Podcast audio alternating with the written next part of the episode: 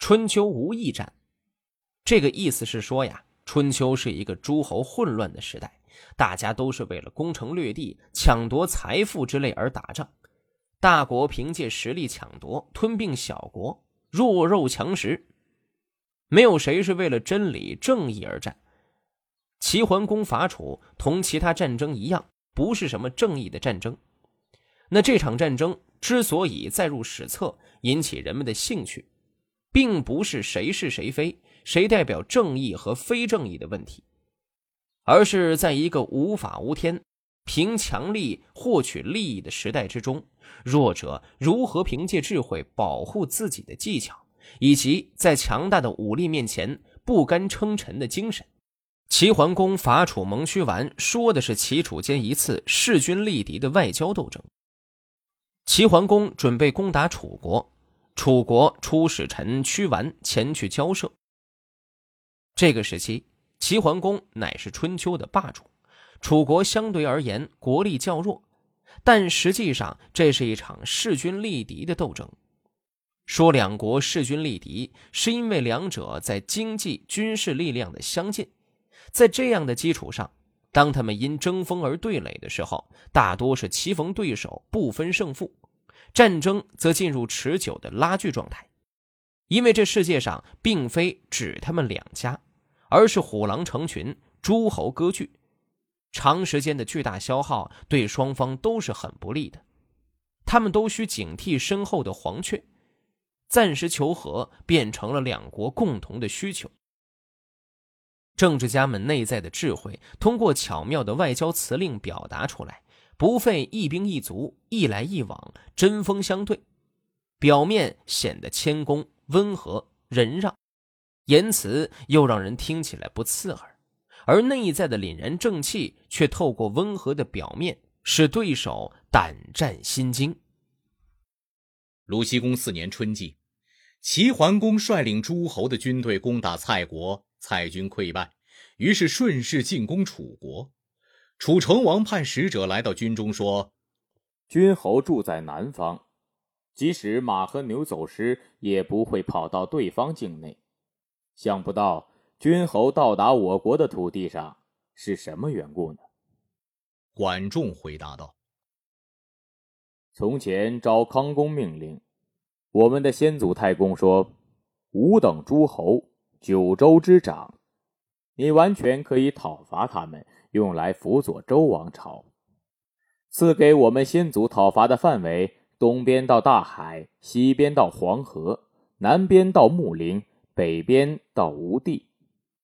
你们应该进贡的包茅没有进贡，使天子祭祀时供应不上，没有办法缩酒，寡人为此来问罪。昭王南征没有回去，寡人为此来责问。使者回答道：“贡品没有送去，这是我们国君的罪过，岂敢不供给？昭王没有回去，君侯还是去问水边上的人吧。”诸侯军队前进，驻扎在行地。夏季，楚成王派屈完到诸侯军驻地，诸侯军后退，驻扎在少陵。齐桓公把诸侯的军队布成阵势，与屈完同乘一辆战车观看。齐桓公说：“这一切难道是为了我吗？是为了维持先祖建立的友好关系，与我共同友好，怎么样？”屈完回答道：“承蒙您向我国的社稷之神祈福，收容我的国君为同好，这是我们国君的愿望。”齐桓公说：“用这样的军队来作战，谁能抵御他们？用这样的军队来攻城，哪个城攻不下？”屈完回答道：“君侯倘若使用德行来安抚诸侯，谁敢不服？君侯倘若使用武力，那么楚国将把方城山作为城墙，把汉水作为城池。君侯的军队虽然众多。”没有地方用得上。屈完和诸侯订立了盟约。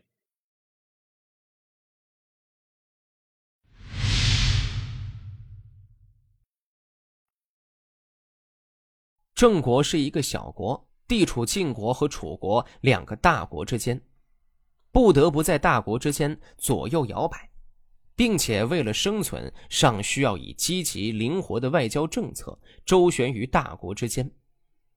鲁文公十四年，晋灵公在郑国护地大会诸侯，而将郑国排斥在互盟之外，并责难郑国有二心，二于楚。面对着这样的羞辱，郑国执政大臣子嘉给晋国的执政大臣赵宣子写了这篇外交辞令。这是一份照会，也可以说是相当于最后一份通牒。这篇照会。终使晋国赵盾审时度势，改变了对郑的外交策略。郑国在楚晋二强的夹缝中苟活，可以说对双方都是毕恭毕敬。就如子家所说，是无以复加了。而此时晋国仍不满意，也既要求专一晋我，这其实就断绝了郑国的生路。晋人不讲信义，取握一都争锋。同族手足相残，借道伐郭而灭虞，对秦以怨报德。晋灵公的继位也是赵盾等出尔反尔的例证。如果郑国彻底和楚断绝来往，今日让赵盾心满意足，就必须面对楚国的征伐。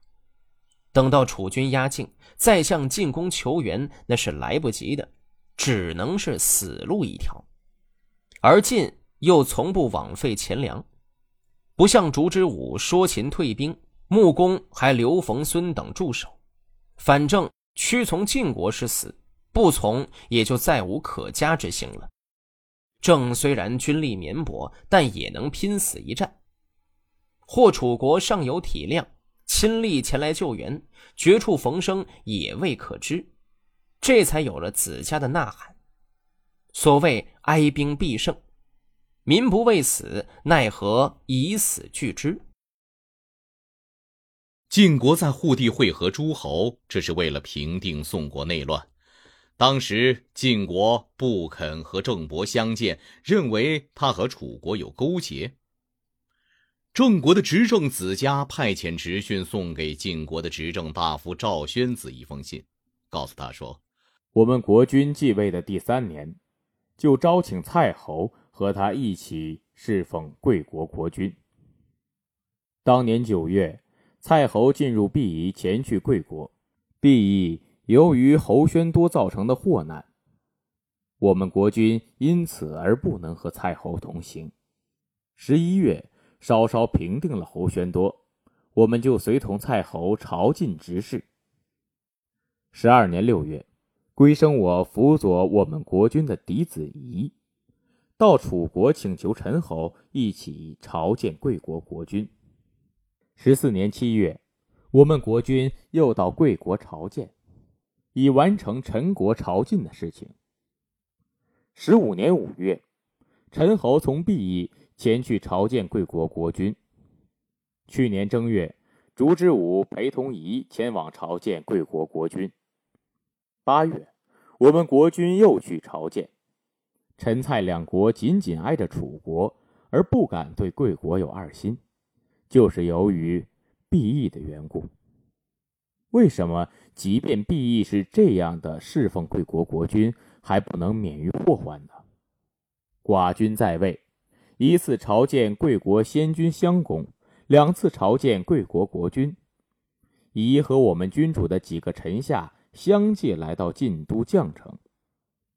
我们虽然是小国，这样做也已经无以复加了。现在大国还说，你们没有让我快意，必亦唯有等待灭亡，再不能增加一点什么了。古人有话说：“怕头怕尾，身子还能剩下多少？”又说：“鹿在临死前顾不上发出好听的鸣声。”小国侍奉大国，大国以德相待，那就会像人一样恭顺；不是以德相待，那就会像鹿一样。铤而走险、急迫的时候，哪里还能选择？贵国要求无度，我们也知道面临灭亡了，只好征发全部军队和军用物资，在挑地等待。一切就听您手下人吩咐。温公二年，我国到齐国朝见，次年为齐国攻打蔡国，也和楚国取得媾和。处于齐楚两大国之间而屈从于压力，难道是我们的罪过吗？大国如果不加谅解，我们将无法逃避你们的命令。晋国的巩硕到郑国媾和修好，赵川公序池到郑国去当人质。